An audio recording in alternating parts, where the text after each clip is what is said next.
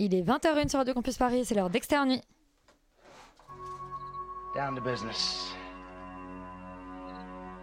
I got my wild cherry diet Pepsi, and uh, I got my blackjack gum here, and I got that feeling.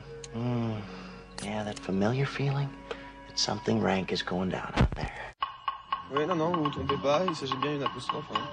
Voilà, je m'adresse à vous, chers spectateurs. Don't ever feed him after midnight. She's alive!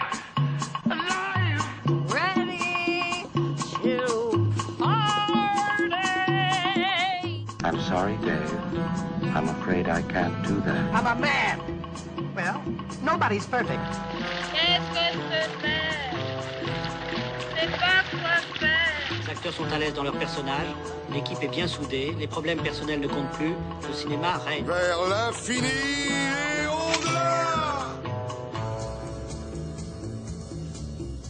Reste un peu, c'est le titre du nouveau long métrage de Gad Elmaleh et aussi ce qu'on aurait voulu lui dire après la sympathique interview qu'il nous a consacrée. Sa conversion au catholicisme est au cœur de ce film très intime où l'humoriste se confronte au regard des siens parmi lesquels son ami Roche Dizem, hasard du calendrier, Les Miens, autofiction réalisée par le comédien sort aujourd'hui. Il était question de son frère converti non pas à la Sainte Vierge mais à la vérité comme seule parole. Les histoires vraies sont légion ce soir, Chissed revient sur la jeunesse du mouvement MeToo, tandis que le documentaire Service public s'immisce dans les coulisses de la matinale de France Info. Info. Avec Saint-Omer, Lion d'Argent à la Mostra de Venise, Alice Diop retrace le procès réel d'une mère qui a livré sa fille de 15 mois à une marée montante. De là à imaginer que le sujet de Bones and All, romance cannibale signée Guadagnino, lui a été soufflé par la stalle de Call Me By Your Name. Coïncidence Je ne sais pas, Externe c'est parti.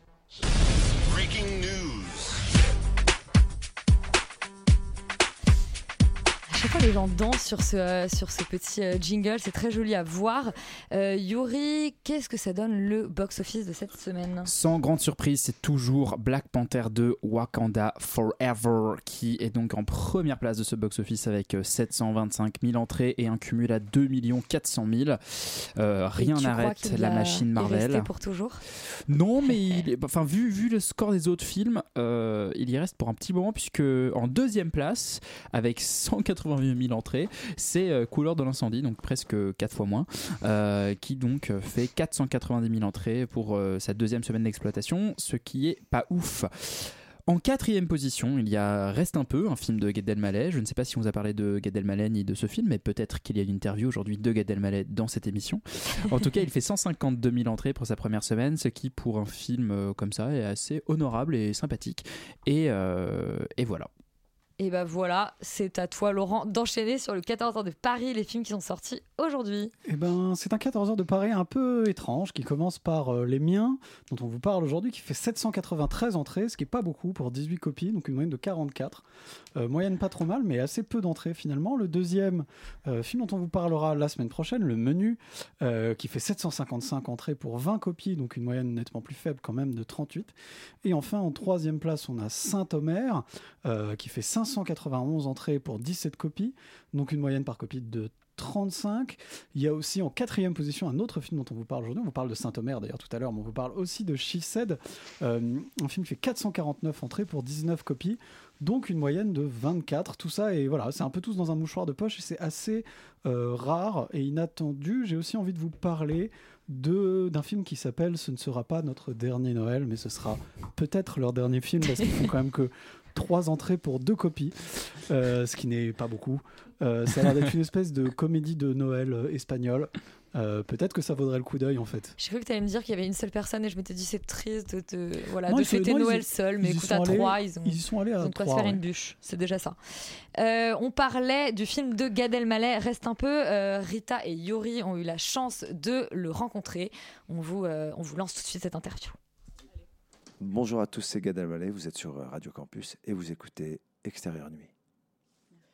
Alors, Gad Elmaleh, vous qui... ou Gad Elmaleh, parce que je peux pas sinon, Ouais, vous qui euh, avez toujours été en décalage en raison de vos cultures multiples et parfois en contradiction, on aurait pensé à que vous arriviez ici enfin à la vie normale, mais vous vous mettez finalement en scène dans un film d'autofiction où l'autre, c'est un peu moins vous, et vous dites tomber amoureux de Marie. Alors c'est ici, sans tambour, que vous nous invitez à découvrir votre foi, la foi de manière générale, et l'envie de découvrir un autre culte pour déterminer où on a le mieux sa place.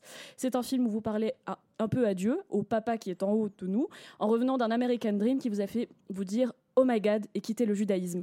C'est donc pour le film Reste un peu qu'on vous rencontre aujourd'hui que vous avez écrit et réalisé et dont le casting est composé de vos parents, de votre sœur, de vos cousins qui jouent toutes et tous leur propre rôle. C'est l'histoire de votre retour en France après votre séjour aux États-Unis et votre annonce à votre famille de votre conversion au christianisme, alors que vous avez grandi dans une famille juive séfarade observante. C'est un film émouvant qui aborde des thématiques très intimes, principalement la foi et les liens familiaux, et nous sommes ravis de pouvoir vous en parler aujourd'hui. C'est le plus beau lancement de toute la promo de ce film. Non, mais bah, il y a des subtilités quand même. les auditeurs auront entendu les références à chaque spectacle, les titres des spectacles. Il y a, euh, c'est édité quelque part? Il y a- un livre qui, qui paraît? Non, merci. Alors, euh, bon, bah, d'abord, merci, merci de, merci de m'inviter. Merci d'être avec nous, merci d'être dans Extérieur Nuit. C'est très cinématographique, ça, extérieur nuit. Ah bah, c'est l'idée. Alors qu'on parle est en de intérieur cinéma. nuit là. Là, on est en intérieur nuit, mais avec une petite lumière un peu néon qui, je trouve, donne une vraie ambiance à ce Cela à ce dit, lieu. dans l'intérieur, euh, même jour, on peut faire du nuit. C'est vrai. C'est la Mais- magie du cinéma. Mais le, finalement. mais le- Ouais. mais le contraire n'est pas valable. c'est vrai. Mais du coup, moi, ça me revient à ma première question. C'est pourquoi, comment vous est venue l'idée de faire ce film à partir de cette Mais euh, je fais ce que je veux, enfin Non, euh, j'avais envie, euh, au-delà de faire un film, euh, de parler de religion. Dans un pays où c'est très compliqué de parler de religion, ça devient de plus en plus tabou. Donc c'était une vraie, véritable envie. Alors euh, certes, je suis attaché à la laïcité, j'y tiens, elle me protège, mais euh, ça doit pas, ça doit pas euh, pouvoir euh, éloigner la spiritualité. On qu'il y a une vraie différence dans le film entre la spiritualité, la, la foi, la religion. ou, ou complètement, mais même dans la vie. Il y a une, moi, pour moi, la spiritualité, euh, ce que j'entends dans spiritualité, c'est l'esprit, c'est un outil, la spiritualité. C'est un outil de connaissance, de discernement, d'introspection. Il y a même, je dirais, des spiritualités sans Dieu, et chacun fait ce qu'il veut. Euh, mais je trouve qu'en France, on est très frileux avec ces histoires de, de, de religion. On entend parler de religion que quand il y a des... Enfin, c'est lié à des problèmes. C'est-à-dire, euh, l'islam, c'est le port du voile et tac, euh, on dévie terrorisme. L'église, c'est les scandales de pédophilie. Euh, le, le judaïsme, paf, on va au conflit israélo- israélo-arabe. Ça existe, toutes ces choses que je mentionne. Mm. Euh, oui, certes, c'est déplorable même, ces dérives-là, je les condamne. Je, trouve que c'est. euh, L'autre jour, il y a quelqu'un qui me dit Oui, vous faites un film sur le christianisme, mais les scandales de l'église. Je dis Mais non, mais ça me révolte les scandales de l'église, les dérives, les dérapages. De... Mais c'est pas là-dessus, je parle de la lumière que j'ai trouvée. euh, dans ces hommes et ces femmes, en tout cas euh, de, foi, qui existent dans chaque religion. Donc c'est un, c'est un film aussi sur la lumière, sur une quête de lumière euh, dans les différentes religions que j'ai croisées, puisque je suis né dans un pays musulman, élevé dans une famille juive, et j'ai découvert le christianisme. Mais c'est ce que dit Amanda, un personnage de votre film, le rabbin, qui dit qu'en fait c'est une, c'est une quête de spiritualité et de beauté. Euh, il y a quelque chose de, de comme ça, de chemin. Est-ce que et en fait à la fin du film, sans spoiler, il y a un peu un retour euh, aux Attention, sources. hein, Ah moi je dis rien, on spoil Il jamais. n'y a que Michel Drucker qui raconte la fin du film. Lui il a le droit et pas nous. non, c'est pas ça. Lui, il dit la fin du film et dit Ta ta ta, j'en dis pas plus. ah, frérot, tu vas balancer la fin du film, Drucker. Mais en tout cas, il y a, une- il y il y a quête aussi à- de, de, de vous retrouver vous-même en fait à travers, euh, à travers cette quête de spiritualité dans le film. Oui, à travers laquelle je pense chacun et chacune peut se retrouver, quelle que soit sa, confession. C'est-à-dire que, après, c'est une histoire de timing dans la vie, peut-être d'âge, qui fait que ben, tu te poses d'autres questions que. euh, que euh, je dis pas qu'elles étaient ridicules les questions que je me posais avant, mais j'avais pas le courage d'aller au bout de cette quête-là. Et euh, du côté plus cinéma, c'est votre deuxième long métrage en tant que réalisateur. Et comment est-ce qu'on met en scène un film qui est à la fois dans le documentaire et la fiction parce que c'est finalement une forme très hybride et en plus c'est du documentaire sur vous-même. Comment est-ce que euh, on, on C'est- tra- tra- on traduit ça dans l'image? C'est vrai que c'est hybride, mais c'est à la mode, donc c'est- électrique et euh, non non je déconne. Et, et- non non, ce que je veux dire par là, c'est que c'est vrai que la, la, la forme, en tout cas, le genre, il est un peu. euh, souvent, je dis dans la presse le mot ovni. Alors, je sais pas si c'est flatteur. Euh, Il y a quelque chose qui est un peu un mélange docu, fiction, cinéma vérité. Donc il y a une espèce de cocktail comme ça qui est, mais qui est le fruit de ma volonté d'être au plus proche de la réalité. Par exemple, il n'y a pas de figurant dans le film. Il n'y a jamais Ouais. de figurant. Il n'y a pas de, il y a des- on n'est pas maquillé. Il n'y a pas de figurant. Il n'y a pas de décor. Il y a pas. de- on a tourné chez mes parents avec des gens qui jouent leur propre rôle, avec mes parents qui jouent mes parents, ma sœur qui joue ma sœur. Les, les- les rabbins, c'est des vrais rabbins, que ce soit la Mhm. femme ou l'homme. Le, le prêtre, c'est un vrai prêtre de la paroisse Sainte-Cécile à Boulogne. La sœur, hein, qui est une religieuse, c'est une sœur dans la vie. Elle est géniale d'ailleurs. Elle est- Elle ça- est exceptionnelle. Elle a beaucoup de, de lumière, de joie. Elle est très drôle. Elle, je l'ai rencontrée à Lourdes. Euh, c'est des vraies rencontres que j'ai faites, ça. À la base, c'est des gens que, qui m'ont aidé à écrire le scénario au Ouais. départ. Je voulais les rencontrer parce que je m'y connaissais pas. Moi, je ne connais pas la religion catholique. Donc, je voulais comprendre. Tu sais ce mot que je dis ou qui est un peu rigolo quand je l'entends dans le film, ce qui est le cat- catéchumène. Je suis un catéchumène. Et le catéchuménage, je savais pas ce que c'était. Vous savez Non, moi je l'ai appris euh, grâce à votre Ça fait un peu un art martial qu'on qu'on qu'on maîtrise pas. Le karatéka, Le karatéka. Votre personnage, enfin, c'est ce que vous dites, euh, c'est des gens qui vous avez rencontrés pour, euh, pour l'écriture du scénario. Et du coup, ça fait que votre personnage est de manière, je trouve, assez intéressante, assez en retrait. Vous mettez beaucoup plus en valeur presque les gens qui vous ont accompagné, les gens auxquels vous êtes confrontés. Euh, on, va, parler de vos parents qui, jouent un, qui jouent un rôle central dans le film. Et comment vous, allez, vous les avez convaincus d'embarquer dans cette, dans cette aventure? Parce que pour eux, ça devait pas être évident. Là-dessus, je dois être assez honnête. Moi, je pense que si j'avais fait lire le scénario, il n'aurait pas fait le film. Parce que j'ai un peu caché ça. Il y a, il y a une forme de, de traditionnalisme, conservatisme, je ne sais pas comment appeler ça, qui est un peu fort. Euh, le judaïsme nord-africain, avec tout ce que ça comporte comme coutume, tradition. Mais on peut le retrouver même chez les musulmans qui gardent vraiment les traditions. Et je pense qu'on a peur de la nouveauté. C'est-à-dire, on, on voit arriver un truc nouveau, on se dit, mais qu'est-ce qui va se passer? Qu'est-ce que c'est que ce truc? Donc, moi, en fait, je leur ai dit que c'était un film sur un homme qui se cherche, qui a des doutes. Est-ce que vous voulez bien jouer? Bon, après, ils ont dû tourner des scènes où ils, ils avaient en- dans les mains une statuette de la Vierge Marie. Donc, euh, tu penses bien qu'ils ils savaient à peu près la thématique. hein. Ils ne se sont pas dit, c'est un truc sur euh, les NFT, quoi. Tu vois, c'est-. Voilà, donc ils ont touché. euh, alors moi j'ai voulu me moquer de ça aussi d'ailleurs. J'ai voulu me moquer de la, du côté superstition de certaines religions, tu vois que euh, c'est-à-dire qu'il y a, il y a parfois en tout cas, même s'il existe un véritable interdit dans la religion, même s'il y a une, euh, une vraie loi euh, juive qui parle d'adorer des idoles, ce que ce qu'en ont fait les séfarades avec tendresse, je me moque de ça et je me ris de ça, de la superstition, de- du comportement euh, face à, à, des représentations de, divi- de, de- divinité. Donc, euh, j'aime bien jouer avec ça. C'est pour ça que le- mon père dit, en voyant la statuette, il dit à ma mère, le truc le plus absurde, mais très marocain, ne touche pas avec les doigts. C'est genre la crainte, éloigne-toi. Comme si on pouvait avec autre- toucher avec autre chose que les doigts. Quoi. Et justement, sur cette, cette idée de l'idole et particulièrement de la Vierge Marie, c'est un film qui parle presque plus de la Vierge Marie que de Dieu. Ouais. Qui, qui, c'est un, vous parlez justement de, de quand vous l'avez rencontré dans une église à Casablanca. Et moi, je peux pas m'empêcher de penser à l'obsession pour la Vierge du personnage de Roche Dizem dans Chouchou, Wow. qui est mon film de ma vie, euh, et que vous avez écrit et dans lequel vous jouez. Est-ce que c'est du coup un thème J'adore la Vierge. Il aurait pu dire ça, chouchou, en fait. mais moi, ma mère, quand on commande des sushis, c'est j'adore les sushis. C'est- non. Mais, mais tous les jours. Euh, et donc, je me demandais justement si c'était un thème qui a toujours été là dans, dans votre vie d'artiste, d'auteur, de, de la Vierge Marie un peu en. Ouais. Oui, mais le gars s'arrête. Bah, merci. Merci, c'est bien. C'était Extérieur Nuit sur Radio Campus, c'était Gad Elmaleh. En fait, je crois que inconsciemment, j'ai mis la présence de Marie dans mon travail. Ça y était dans un de mes spectacles, je l'ai revu récemment parce qu'un journaliste me l'a dit et une amie me l'a dit. Avec Roche Dizem, c'est vrai que il a un personnage qui est complètement illuminé, qui voit Marie. Il y a une apparition même. Mais c'est vrai, c'est fou. Je l'ai fait ça dans Chouchou. Avec le chocolat. Il mange beaucoup de chocolat. Il voit. Enfin, c'est quand même.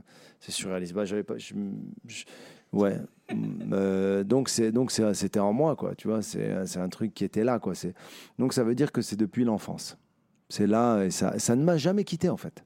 Mais d'ailleurs, c'est ce que raconte votre sœur à un moment dans, dans, le film. Elle raconte cette, euh, cette rencontre de la Vierge qui est à la fois drôle et émouvante. Et c'est comment vous avez trouvé ce ton du film justement qui est toujours euh, entre quelque chose d'un peu absurde et en même temps avec euh, une réelle tendresse pour tous vos personnages, euh, Ben, pour vos parents, pour votre euh, famille. C'est assez bien vu dans le sens où c'est vrai qu'on aurait pu euh, basculer dans quelque chose de trop solennel ou alors être dans des gags et ne pas toucher vraiment à la, à la sensibilité du propos, avec la profondeur en tout cas de cette quête.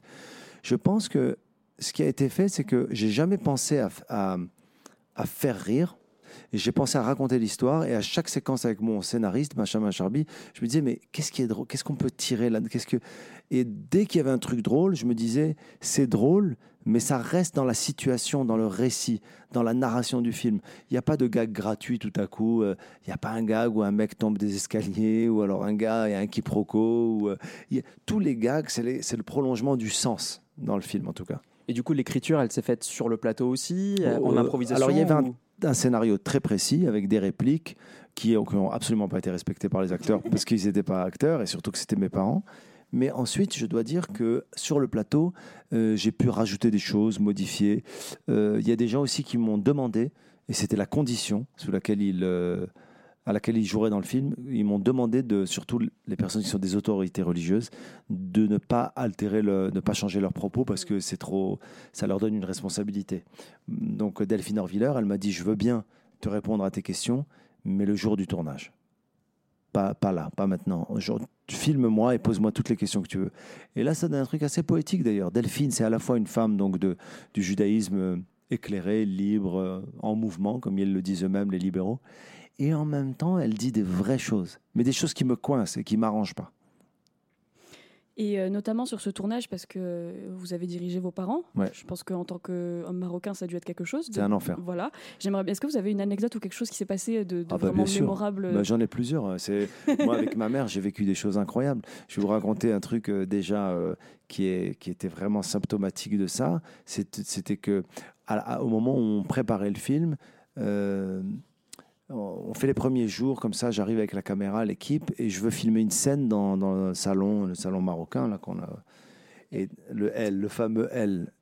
Et en fait, euh, je dis à ma mère, assieds-toi là, je vais te filmer pour la scène, et ma soeur va arriver, papa va arriver. Et elle me dit, ben non, parce que c'est pas ma place. Ça. Je lui dis, mais comment ça, c'est pas ta place?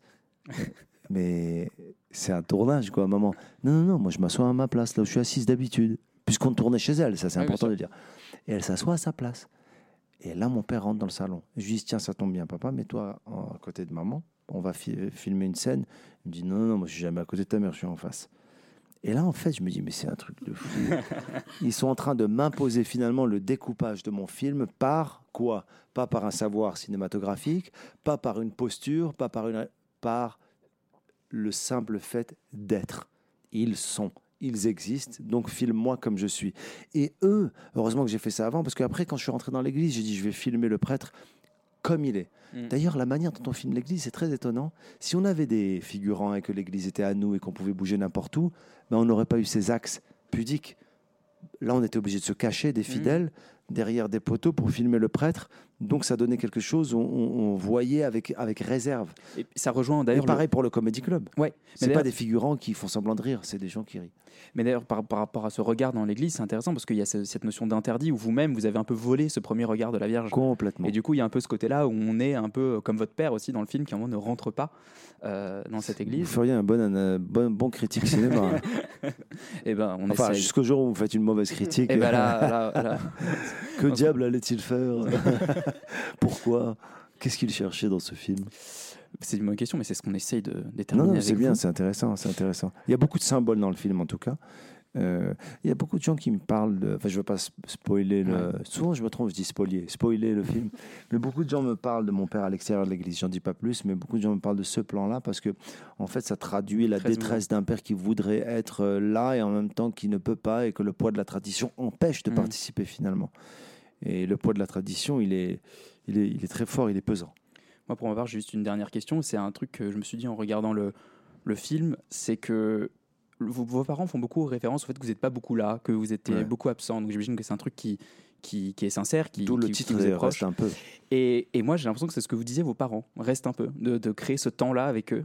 Bah, je trouve ça très beau. Je- je- J'y ai pensé un peu récemment. Je vous avoue que j'y ai pas pensé pendant le tournage ou à l'écriture, mais le reste un peu, c'est quelque chose que je leur adresse finalement. C'est rester un peu quoi. C'est, en plus, c'était bon quoi de tourner avec eux. C'était une expérience vraiment incroyable. Ben, merci beaucoup. Je, je Bah, c'est moi très qui beau mot vous de la fin. re- remercie. Ça y est, c'est fini?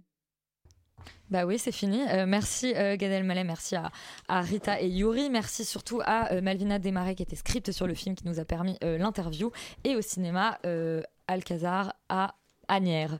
On va passer au deuxième film de cette semaine, c'est All, le nouveau film de Luca Guadagnino. Bande annonce.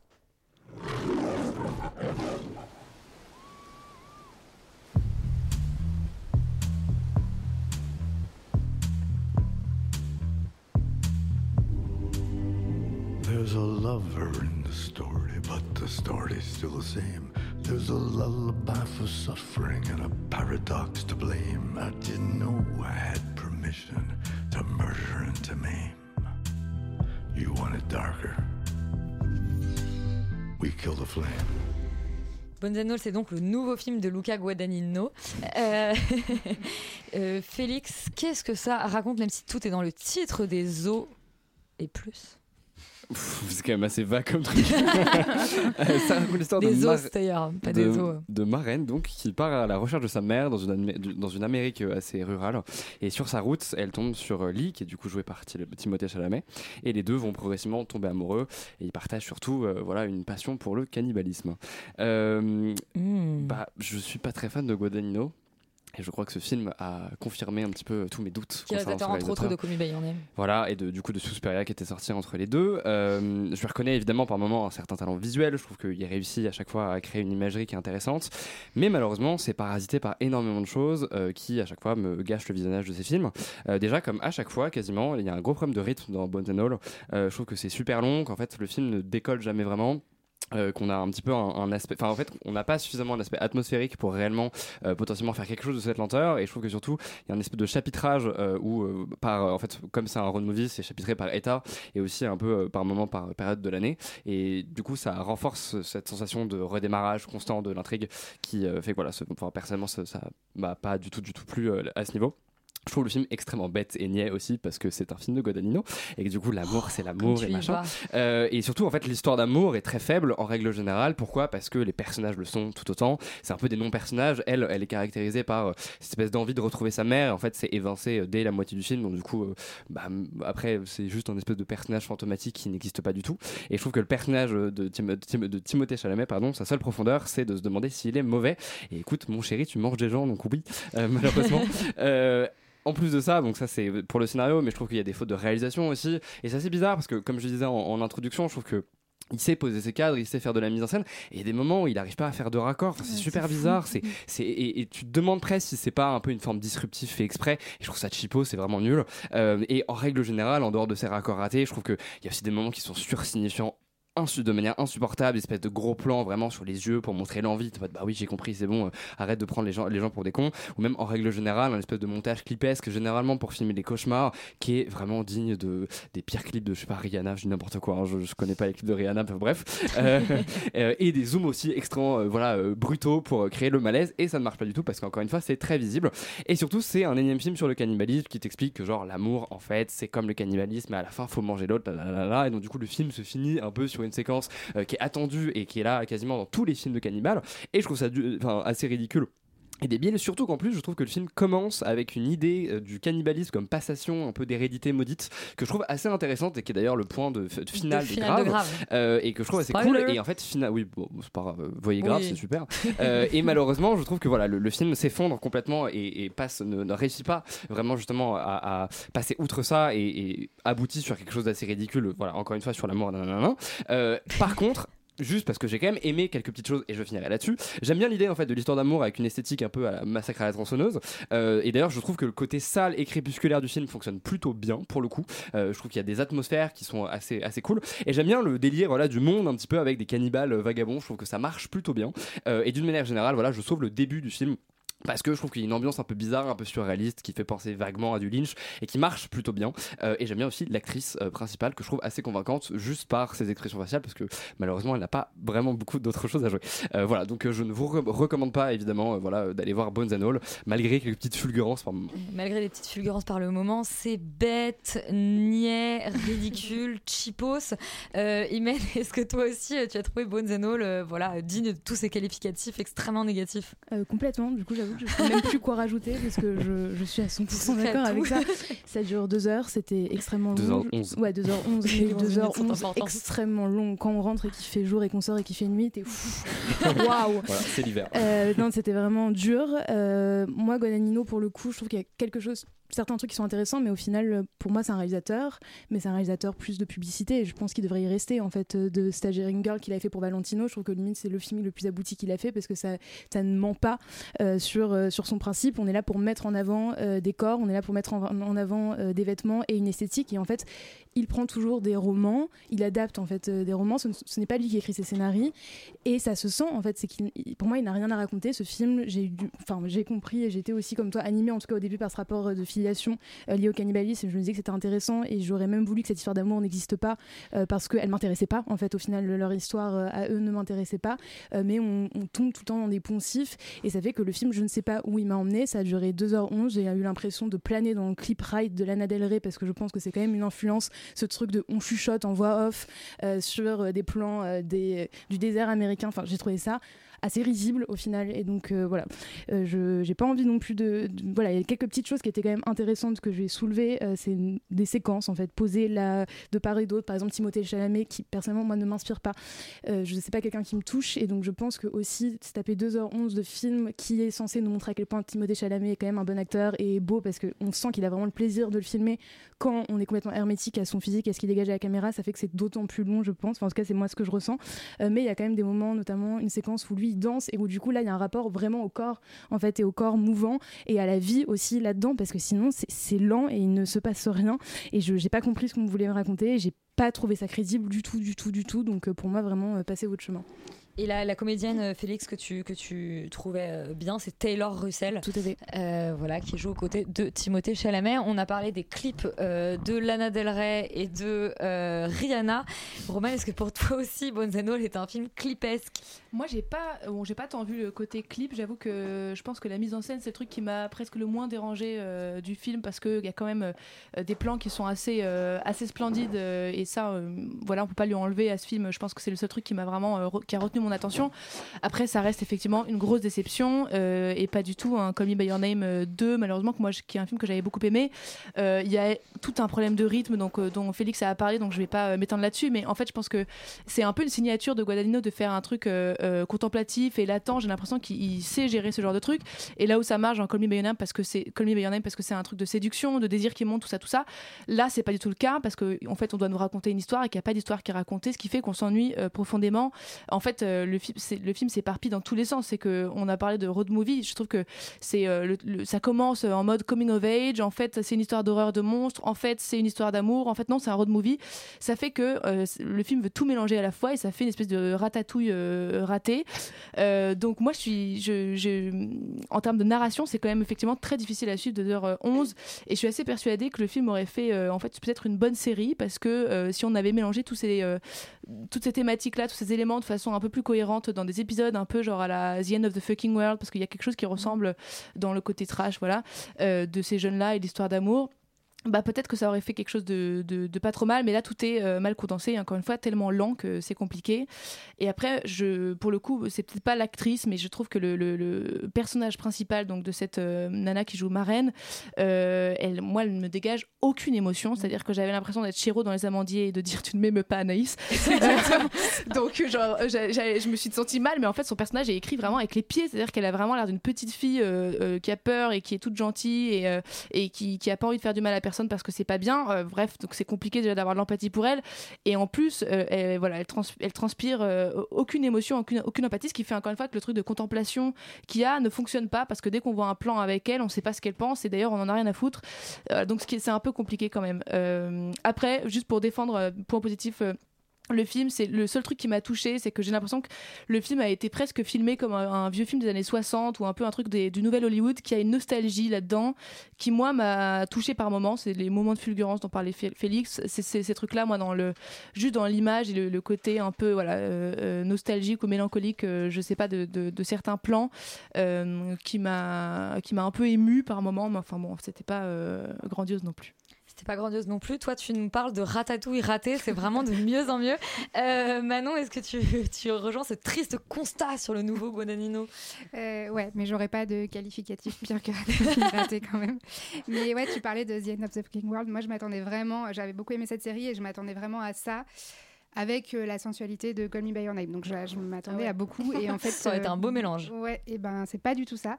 Euh, je trouve que c'est vraiment un empilement de, de clichés euh, du road movie adolescent. Ils sont un peu destroy, ils tombent amoureux euh, dans une supérette euh, perdue. Il y a des motels, il y a des beaux couchers de soleil sur des grands espaces euh, américains. Enfin, c'est vraiment un truc, je trouve, qu'on a beaucoup vu et qui est très convenu. Alors qu'à la base, c'est quand même un road movie euh, romantico-cannibale. On l'a pas vu beaucoup non plus au cinéma, donc je- ça colle pas du tout, je trouve. Euh, et pour moi, le, le problème, c'est qu'en fait, euh, le sujet principal, c'est le cannibalisme. Et en fait, je trouve que c'est une question qui est pas du tout. euh, Enfin, c'est pas bien exploité du tout dans le, dans le film, c'est presque anecdotique, c'est pas réfléchi, c'est pas approfondi. Genre, Marraine, euh, elle pense avoir été un peu seule toute sa vie euh, dans ce, dans ce délire euh, cannibale, et donc ensuite elle part faire son road trip, et puis elle commence à pouvoir sentir les cannibales autour d'elle. On sait pas comment ça lui arrive, on sait pas. Enfin, je sais pas, il y a des trous dans le scénario, c'est un scénario qui est hyper paresseux. Euh, donc, ça, ça m'a ça m'a vraiment euh, sorti du film.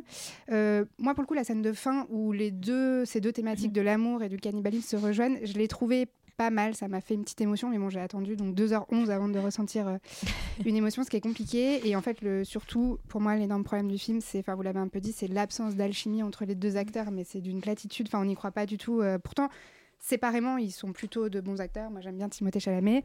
Euh, elle aussi, elle est Taylor Russell, elle était bien dans Waves, je me souviens, c'était un, de ses premiers films. Mais là, vraiment, ouais, il y a zéro alchimie entre eux. C'est, ça asphyxie tout le film et il y a vraiment zéro chair à ce film, si on peut. Une romance un sans mots. alchimie en même temps, c'est un peu compliqué. Tu voulais rajouter. Je voulais euh, juste dire que je plains les, les coiffeurs euh, du monde entier qui vont devoir faire euh, des mulets roses à la moitié de la population, euh, moi comprise, parce que c'est le seul truc un peu stylé du film.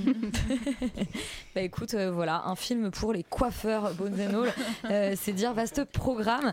On va maintenant vous parler de Saint-Omer d'Alice Diop, film qui a gagné le Lion d'argent à la Mostra de Venise. Vous êtes accusé du meurtre de votre fille Élise, âgée de 15 mois. Savez-vous pourquoi vous avez tué votre fille? Je ne sais pas. J'espère que ce procès pourra me l'apprendre. Saint-Omer euh, d'Alice Diop représente la France euh, Aux aux, Oscars. Cette année. Imen, qu'est-ce que ça raconte? Alors, Saint-Omer, ça raconte l'histoire de Rama, qui est une jeune romancière qui assiste au procès de Laurence Colli à la cour d'assises de Saint-Omer. Donc, Laurence Colli, c'est un personnage qui est inspiré euh, par Fabienne Cabou, qui du coup est une femme qui a été accusée d'avoir tué sa fille de 15 mois en l'abandonnant euh, dans la mer, dans la marée montante sur une plage du nord de la France. Voilà. Donc, c'est un film avec des actrices qui sont assez extraordinaires, je pense, pour qu'on puisse quand même les nommer, et qui sont, je sais pas si c'est vraiment des premiers films, mais en tout cas, on les a assez peu vus à l'écran. Donc, c'est Kaiji Kagame, Kouslaji Malanda, et il y a aussi deux actrices, euh, donc Valérie Dréville et Aurélia Petit, euh, qui sont euh, assez. ouais. Je crois qu'elles viennent du théâtre. Viennent a- du théâtre, ouais. Pas, au ciné. Et le scénario donc n'est pas écrit que par Alice Diop, mais aussi écrit par Amrita David, qui est sa monteuse, et par euh, l'autrice et dramaturge Marie Ndiaye, et l'image de Claire Maton. Donc du coup, c'est un peu un amas euh, quand même de, de noms assez intéressants et importants. Euh, personnellement, c'est un film vers lequel j'avais énormément d'attentes parce que pour moi, Alice Diop a le regard le plus important en fait du cinéma français aujourd'hui. Ses documentaires sont tous pour moi des films majeurs euh, et sont des films que, qui vivent encore en fait avec moi euh, avec moi aujourd'hui et qui m'ont été viscérales et qui restent gravés en fait quand je les ai vus et qui m'ont vraiment retourné le ventre. Du coup, j'avais un peu des attentes similaires, je pense, à euh, ce que j'avais pu ressentir face à ces documentaires. Et finalement, je, me suis retrouvée dans une position plus de spectatrice en fait, vraiment spectatrice du film, spectatrice du procès, mais du coup dans un rapport plus admiratif que vraiment ressenti et viscéral. J'ai été admirative de la justesse de ces mots, tout en sachant que ces mots sont réels puisque elle a repris les mots vraiment prononcés euh, lors du procès et qui ont une essence en fait vraiment duracienne et théâtrale euh, qui au début pouvait peut-être me gêner. Je trouvais que ça euh, s'empruntait trop du théâtre en fait justement mais ça fait partie de, toute la diégèse et c'est ça qui finalement est magnifique. Et donc ce film vit en moi depuis plus d'une manière en fait cérébrale et analytique et pas viscérale ce qui m'étonne enfin voilà c'est un sentiment qui m'étonne moi et qui me questionne surtout en fait actuellement parce que j'accepte que ce film, je pense, parle à différents moments de sa vie. Et du coup j'accepte qu'aujourd'hui, euh, je pense que ce film ne me parle pas encore euh, dans sa visée universelle et dans son discours sur la maternité. Et que du coup je suis encore un peu à côté de ça mais que possiblement je ressentirai peut-être la nécessité de le voir plus tard et qu'il me parlera complètement autrement. Et c'est ça que je trouve extrêmement beau et touchant en fait, c'est la liberté qu'on donne, c'est que moi là tout de suite ce qui m'a plus intéressé au final c'est le rapport que Rama entretenait avec sa mère euh, parce qu'il y a tout un rapport du coup sur la filiation, sur la maternité et tous ces silences là puisque c'est la chose la plus importante du film, c'est que la bande son euh, du film est majoritairement du silence, euh, mais aussi du souffle, une respiration, la respiration qui, qui, qui va de plus en plus vite, une respiration saccadée, et c'est ça qui est extraordinaire. La chose que je reprocherais en fait, moi personnellement à ce film, c'est que ce film n'a pas de défaut, c'est que ce film est parfait, et pour moi il est presque trop parfait, euh, puisqu'il laisse pas de place à l'accident en fait. C'est que le film ne parle que justement de ces moments un peu de brèche, euh, de vacillement, mais pour moi il, il n'en laisse pas la place parce que les actrices sont géniales, c'est extrêmement bien écrit, c'est totalement maîtrisé, l'image de Claire Maton est parfaite, il n'y a pas un faux raccord comme ce qu'on disait, tout est parfait, tout est complètement maîtrisé, ce qui fait que bah, les moments juste de vie en fait qui rentrent euh, comme ce qui peut se passer dans le documentaire mais aussi pour d'autres raisons mais dans certains films de fiction n'ont pas leur place ici. Et donc ça donne en fait un objet qui est magnifique à analyser mais qui pour l'instant en tout cas ne vit pas en moi comme ça a pu le faire sur ses précédents films. Tout en voilà par exemple la chanson de Nina Simone qui est une chanson de fin qui a été très importante pour elle. Bah, quand je vois le film c'est touchant. Quand je l'écoute en dehors du film elle ne me parle plus et donc c'est voilà c'est Ça ne te plus poursuit pas. ça ne me poursuit pas et donc c'est plus un, voilà c'est enfin c'est des questionnements que j'ai par rapport au film et je pense que c'est un film qui, est- qui reste quand même extrêmement important et je suis assez euh, fière quand même que ce film représente euh, la France aux Oscars et tout, tout le chemin là qui suit euh, qui est quand même assez extraordinaire Manon, est-ce que Saint-Omer euh, d'Alice Diop t'a été euh, plus viscéral euh, Euh, alors en fait, ouais, moi, l'émotion enfin, le- que j'ai ressentie après cette projection, enfin vraiment, j'étais impressionnée. C'est vraiment ça. C'est un film qui est impressionnant. Euh, parce que il est, il est effectivement il, a- est très maîtrisé, il a, il a, il a pas de défaut et c'est vraiment fort. Donc elle vient du documentaire. Moi, à, l'inverse d'Imen, euh, bah, j'ai vu que nous, qui m'a un peu ennuyée, j'avoue. Euh, mais euh, mais j'ai trouvé ça vraiment très fort. Donc d'arriver sur un premier film et de maîtriser ce matériau qui est hyper documentaire, un procès, euh, qui un vrai procès, euh, et d'en faire quelque chose euh, d'aussi euh, romanesque. En fait, elle, elle filme deux heures d'une justice qui forcément c'est- froid un procès, et elle arrive quand même à en livrer un récit qui est vraiment, moi j'ai trouvé plein d'émotions. Euh, c'est un film qui est sur la, c'est vraiment sur la parole, ça restitue mot pour mot euh, les plaidoiries de l'avocate et aussi euh, de, de l'accusé qui était une femme très lettrée, très intellectuelle, qui s'exprime très bien. Mais c'est pas un film qui, est, qui est bavard. En fait, c'est aussi fascinant à écouter qu'à regarder. C'est beaucoup de plans fixes, mais bon, tout, c'est, je sais pas, les cadres sont toujours parfaits. C'est, c'est vraiment très beau. c'est très beau, ouais. Très beau à voir, très beau à écouter parce que les, incarnations elles sont très théâtrales. Moi au début ça m'a un peu sorti, mais en fait c'est un film sur un procès, donc en fait finalement ça, a sa place. Et il y a aussi beaucoup de silence et je sais pas, elle arrive à mettre de l'intensité dans les silences. Je, c'est, ouais, vraiment un film qui est assez euh, unique et assez à part. C'est aussi assez mystérieux. Euh, je trouve qu'elle euh, ça, dit beaucoup sans en dire beaucoup. Elle ouvre plein de portes et elle ne qu'elle referme pas forcément. Et euh, bon, Alice Diop, c'est vraiment une fille qui est une, personne qui est très intello, très cérébrale. Donc elle fait un film qui est exigeant, mais qui, qui apporte pas toutes les réponses, je trouve, à, ses spectateurs. Ça, nous questionne beaucoup. Euh, euh, mais en même temps, c'est accessible. L'équilibre est vraiment, parfait. Et enfin, euh, l'esthétique. Donc ça, c'est dû à Claire Maton, mais vraiment pour un film de procès, c'est assez étonnant. Mais vraiment, toute cette atmosphère, elle est, trop belle. Elle s'est hyper bien filmée, éclairée les visages des femmes noires. C'est, t'as une harmonie des couleurs. C'est dans les tons. Il y a beaucoup de bois. C'est dans les tons d'orange. Il y a des clairs obscurs qui sont, super jolis. Donc voilà, il y, a- il y a une vraie atmosphère dans, dans ce film de procès. Euh, donc moi, c'est vraiment un film qui m'a beaucoup euh, impressionnée. Ouais, ben, on vous encourage à aller découvrir euh, Saint-Omer, un film exigeant, visiblement, mais en tout cas à, à vraiment euh, considérer. On va passer à un autre film français, euh, c'est Les Miens de Roche Dizem. Sur une échelle de 0 à 6, pour ce qui est de la fatigue 4. Pour ce qui est de l'impulsivité et la colère, l'agressivité. Je te baise. Quoi? 3. Pour ce qui est de la tristesse 6. Euh, Manon, donc les Roche Dizem, euh, avec Les Miens, racontent de façon un peu fictionnelle l'histoire de son frère. Ouais, c'est son sixième film en tant que réalisateur, parce que je, je trouve qu'on a un peu tendance à l'oublier, mais en fait, Oui, Roche il en a fait, moi aussi, je- en, en- est- en écrivant l'intro, je me suis dit c'est dingue, et en fait il en a fait plein déjà. Ouais, est, un, est, un, est également réalisateur en plus d'être un, un bon acteur. Et là, donc là, en fait, il met en scène euh, l'explosion de la parole dans une famille qui est inspirée de sa famille et qui est donc une famille comme plein de familles, pleine de non-dits et de rancœurs. C'est donc l'histoire de Moussa, son frère, qui est un peu le trop gentil de la famille. Il est, il est hyper dévoué à ses enfants, à son travail. Il vient d'être quitté par sa femme. Enfin, il est un peu, c'est un peu une victime. Euh, Osons le mot. Voilà. Euh, et qui va subir un choc euh, euh, frontal, enfin cérébral, à la suite d'une chute, et ça va lui ôter tout filtre social. Donc il va commencer à dire toutes la- la- les vérités les plus violentes à sa famille. Et la seule personne qui est un peu épargnée par sa violence, c'est donc son frère Riyad, qui est incarné par Roche Dizem, qui est un présentateur télé vedette, et qui est un peu l'égoïste, celui qui a du temps pour personne dans la famille parce qu'il travaille beaucoup et qui gagne beaucoup Euh, voilà, 2022, c'est quand même, je trouve, l'année de Roche Dizem parce que bon, il a déjà, il a joué dans Enquête sur un scandale d'État, deux films dont on a dit beaucoup de bien ici, euh, Les enfants des autres et L'innocent. Et, les miens, euh, moi, j'ai trouvé que c'était que c'était vraiment. alors, j'ai pas vu tous ces films, mais de, de- de ceux que j'ai vus, je trouve que c'est son meilleur. C'est vraiment une bonne euh, tragicomédie. C'est un scénario qui est simple, mais qui est très efficace pour raconter plein de choses en fait sur la, famille. C'est une bonne idée scénaristique. Ça s'inspire donc de sa vraie famille, euh, comme, euh, comme tu disais.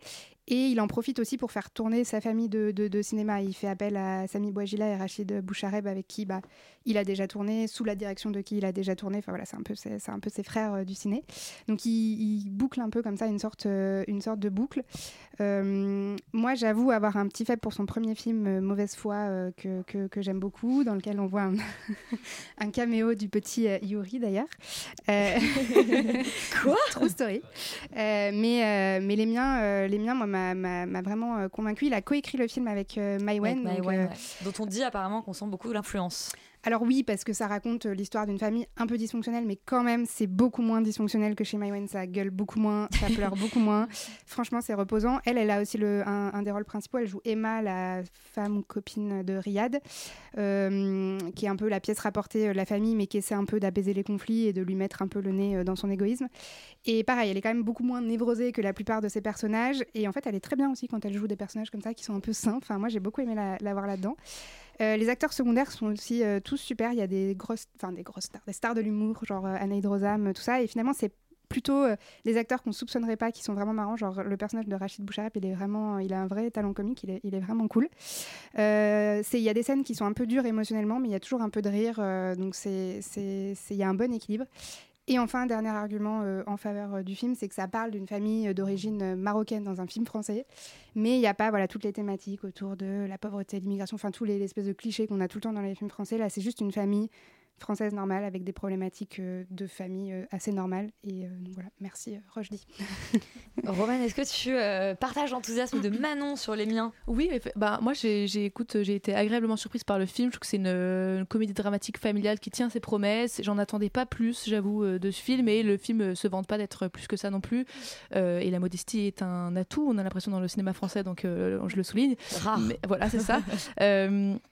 Euh, et euh, moi, je trouve que l'histoire est assez classique, c'est-à-dire que l'espèce de, prétexte, l'accident dans la famille qui fait que tout explose, c'est quelque chose que j'ai déjà beaucoup vu, mais là où euh, arrive un petit peu à en faire quelque chose euh, euh, d'intéressant, ou en tout cas de, qui, fait qu'on voilà, qu'on reste, euh, ça dure pas trop longtemps, 1h30, mais c'est euh, qui crée énormément de tendresse euh, pour ces personnages euh, de, en fait, de toute la famille, comme tu disais, euh, Manon, de euh, principaux comme secondaires, en fait, tout le monde est traité avec euh, la même tendresse, euh, sans pour autant en faire des saints, c'est-à-dire que c'est des personnages qui, au contraire, je trouve que ils sont traités euh, à la fois avec de la tendresse et à la fois ils sont, ils sont, ils sont durs, euh, en fait, ils sont cruels la plupart du temps. Il y a des dialogues qui sont euh, difficiles, il y a des dialogues qui sont drôles et ça crée toute cette forme de cacophonie familiale qui finalement est assez universelle et qui est bien retranscrite, qui a quelque chose d'assez authentique là-dedans. Et d'ailleurs, c'est de ça aussi dont parle le film, c'est de la, vérité dans la famille, la place de la vérité dans la famille, de montrer que ça, fait parfois mal, mais que c'est essentiel. Et je trouve que ce- cette tonalité-là est super bien euh, euh, retranscrite dans le film et assez touchante. Après, si je suis euh, honnête et dans la vérité, moi aussi, je trouve que c'est un film que, enfin, je pense que c'est un film que j'aurais un peu oublié dans, dans quelques mois quand même, notamment parce que encore une fois, c'est une histoire que j'ai l'impression d'avoir déjà vue. Et comme on disait, il, co- il coécrit son, son film avec euh, Mai Wen. Il suffit de regarder ADN. C'est une histoire qui a exactement la même trajectoire. Il y a un élément déclencheur qui fait que toute la famille explose et tout, tous les non-dits sortent, etc. Donc ça manque un peu de singularité quand même pour que ça reste dans mon esprit euh, complètement. Euh, mais ça reste un- un- une, euh, voilà, une comédie dramatique familiale qui, je pense, pourra en toucher plus d'un, surtout les, personnes qui sont sensibles à, ce genre de, de thématique. Bon, eh bien, on encourage les, spectateurs qui aiment ce type, ce, film de, ce, type de film à aller voir les miens et on change radicalement de sujet avec She Said qui revient sur les prémices euh, eh bien, du mouvement MeToo. Why is sexual harassment so pervasive and so hard to address? Let's interrogate the whole system. Hi, my name is Jodie Cantor. I'm an investigative reporter for the New York Times. What have you got? I was told that the wrong. Roman, je le disais juste avant euh, qu'on entende la bande-annonce, euh, revient sur l'enquête et les débuts du, euh, eh bien, du scandale MeToo. Tout à fait. Ça retrace en fait euh, la longue enquête du New York Times qui a été menée par euh, deux femmes, Megan Toey et Jodie Kentor, euh, sur la- l'affaire en fait plus particulièrement euh, Harvey Weinstein, Harvey Weinstein, euh, et toutes les multiples agressions euh, et viols euh, qui ont eu lieu à Hollywood euh, euh, entre euh, des années 90 à en fait 2016 puisque c'est le début de l'enquête euh, que retrace euh, le film. Euh, moi, j'ai été complètement conquise par euh, She Said. Je trouve c'est un film malin, efficace et touchant. Déjà, je trouve ça assez miraculeux de, de réussir à tenir en haleine un spectateur pendant deux heures avec euh, des coups de fil toutes les quatre minutes, des articles qu'on réécrit euh, tout le temps et des débats journalistiques dans des bureaux. Je pensais pas que c'était possible et She Said euh, arrive superbement à, à, à tenir ce rythme-là et une tension très prenante. Il y a Laurent qui est déjà en train de grogner. Yuri aussi. Et Yuri, bon bah voilà. Moi je trouve que le, le- le montage participe énormément à ça, il je le trouve très maîtrisé et je vais citer aussi la musique de Nicolas Britel qui est encore une fois génialissime, qu'on connaît pour, Toujours. pour le générique de Succession et qui euh, euh, participe encore une fois à ce qu'on contracte nos fesses pendant deux heures. Euh, donc tu peux oublier tes cours de sport, Elisabeth, tu- il suffit d'aller voir le film. Je trouve que ça marche très bien. L'autre raison pour laquelle je trouve cette enquête qui est finalement assez lente paraît jamais longue, c'est que on nous montre ces deux enquêtrices comme vraiment deux personnages à part entière. C'est-à-dire que euh, là où je trouve le film malin, c'est qu'il les utilise pas comme deux outils pour nous raconter, euh, un peu comme un prétexte pour nous raconter voilà euh, cette affaire. Au contraire, on nous montre le lien qu'elles ont avec avec cette histoire, pourquoi c'est important pour elles de la raconter. Euh, et je trouve que du coup, le scénario arrive très bien à mêler leur petite histoire avec la grande histoire, euh, avec un H majuscule. Euh, moi d'ailleurs je redoutais qu'il y ait une, sorte de rivalité qui, entre les deux qui, qui intervienne à un moment. Et au contraire je trouve que c'est une sororité entre les deux qui est assez rafraîchissante. Et leurs performances à toutes les deux sont enfin vraiment elles sont géniales. Moi je connaissais déjà Kerry Mulligan de, de Promising Young Woman. Et l'autre je l'ai découvert dans ce film mais elles sont toutes les deux vraiment superbes Alors Laurent, je vois que t'es fâché. Pourtant, euh, je veux dire, un film où tu dois contracter tes fesses pendant deux heures, ça remplace la séance 4DX. Écoute, euh, oui, c'est peut-être un peu moins mouvementé, mais ça, ça reste quand même intéressant. Euh, alors oui, non, évidemment, on me prête des intentions parce que comme quoi, euh, voilà, je, je fais la gueule. En fait, non, je suis. en tant qu'homme blanc. Je suis, je suis assez d'accord. Enfin, je suis, je suis, je suis pas complètement contre ce que tu racontes et, et moi, je vais plutôt m'intéresser aux points que je trouve négatifs.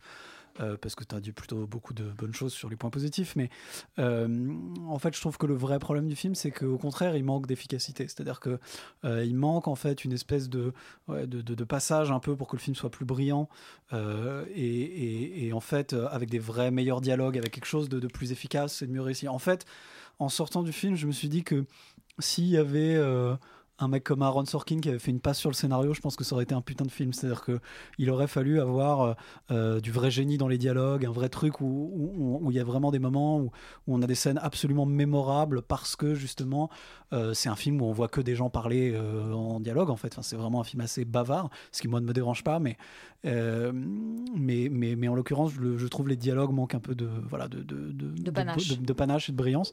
Et du coup, en fait, ça, ça, ça empêche que le film arrive vraiment à, à décoller d'un point de vue du rythme. Euh, et c'est un petit peu dommage parce que euh, bon, ça reste un film d'enquête d'en- d'enquête journalistique qui, dans le fond, arrive à qui, qui est un genre qui finalement en fait arrive normalement à, à bien emmener le spectateur de ce point de vue-là.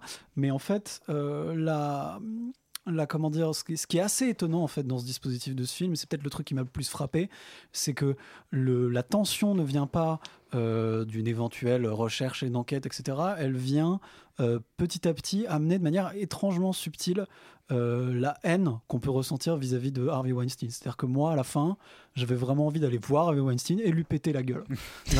Y, il y a un truc qui est hyper réussi parce que c'est vraiment fait de manière euh, euh, ouais, assez douce, assez subtile, pas, pas violente, pas stupide. euh, mais ça est- te, ça te, ça, mais quand même, ça te ça- ça- demande ça- de la ça- violence. voilà, ça, ça, ça, ça- ça amène en fait ce truc de, de, euh, de, de- de ce personnage détestable dont, dont on raconte en creux, Oui, parce qu'on le voit jamais, qu'on le voit jamais à travers toutes ces femmes. Et je trouve que c'est, c'est pour le coup, c'est assez brillant et très bien réussi. Euh, voilà, étonnant que le film soit produit par Bob Weinstein, le frère de Harvey Weinstein. Non, c'est pas vrai. ce serait incroyable.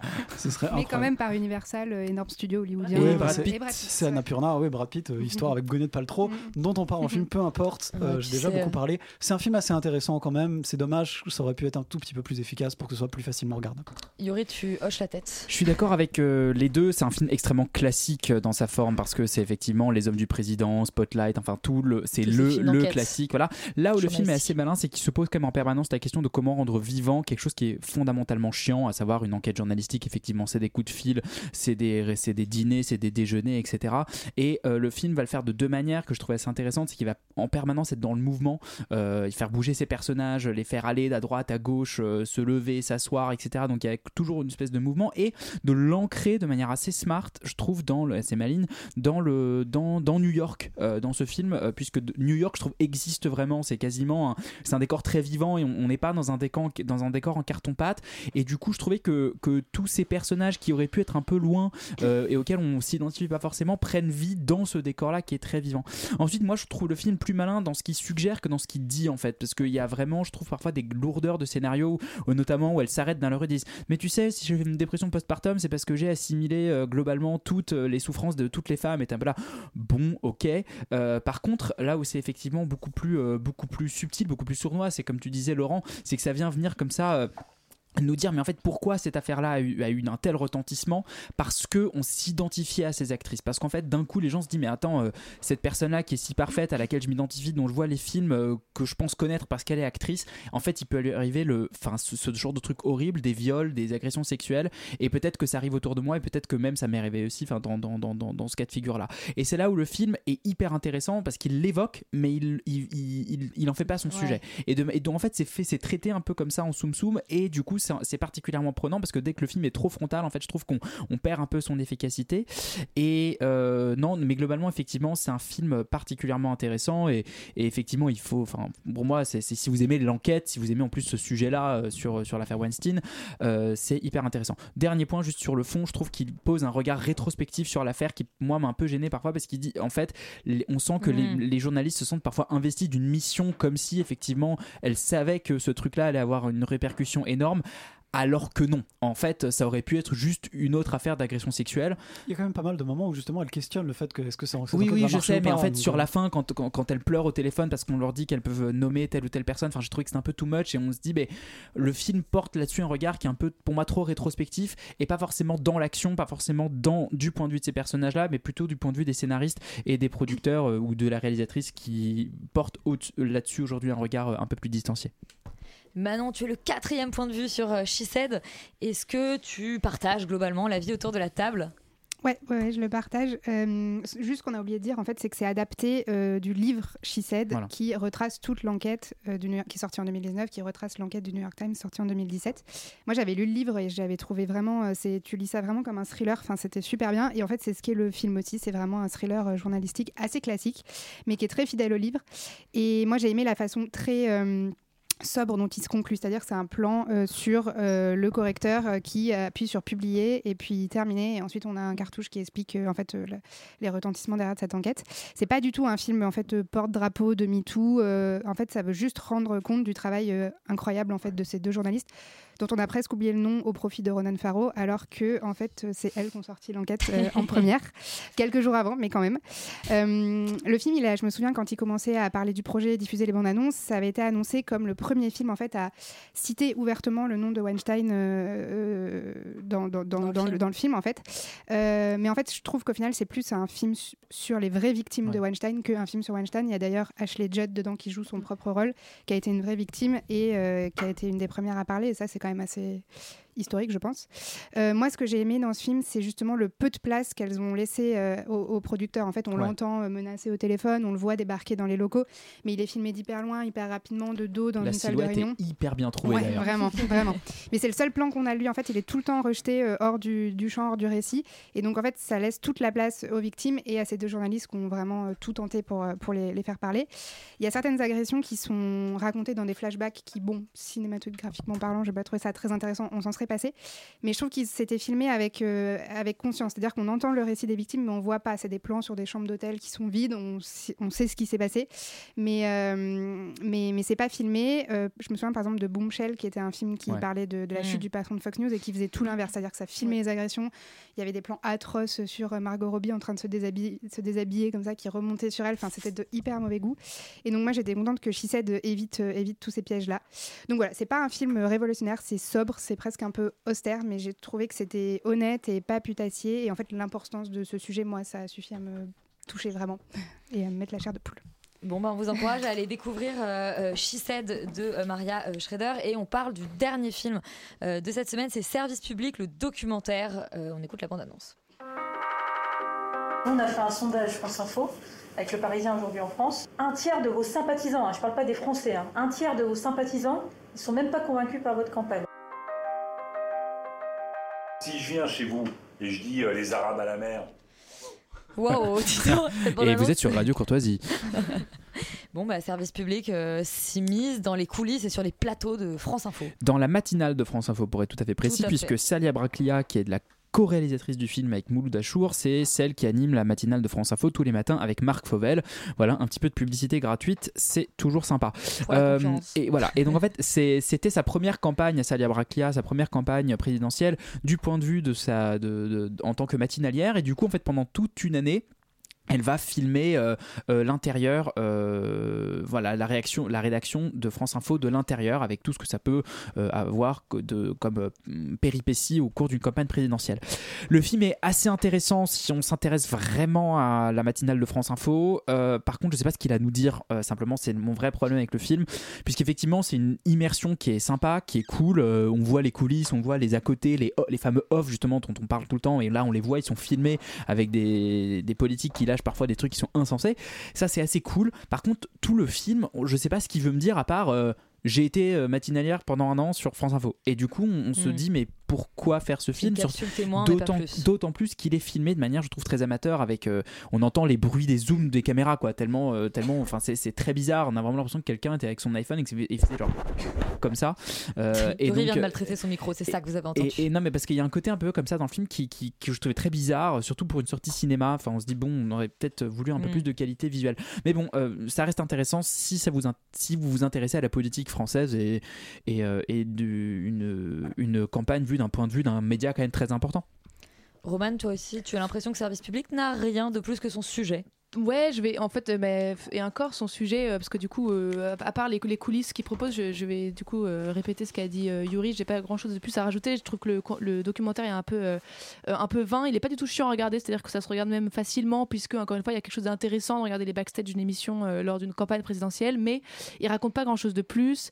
Et puis pour revenir à cette espèce de, mise en scène, moi, c'est vraiment le truc qui m'a gêné le plus, c'est-à-dire que c'est filmé comme un reportage. Et en fait, c'est le reproche global que je fais à ce documentaire, c'est qu'il ressemble à un reportage et qu'il a, a absolument rien d'un documentaire. Il n'y a pas de propos définis, il n'y a pas de mise en scène qui raconte quelque chose ou qui va un peu guider le spectateur, Euh, mais juste il observe voilà les, les coulisses d'une matinale et c'est pas du tout inintéressant. En revanche, c'est pas ce que j'attends d'un documentaire euh, personnellement. Donc euh, on en ressort avec pas grand chose, si ce n'est ce que disait euh, euh, Yuri, des espèces de contrastes entre euh, le, ce qu'on voit en direct nous et ce qu'on voit en fait euh, pas en off, ce qui, est un peu invisible euh, à nos yeux. Mais finalement, euh, à part ce truc qui peut être fascinant, il y a leur rythme de vie est assez fascinant aussi puisque c'est des horaires un peu de bâtard, etc. euh, et des conversations, des débats très intéressants.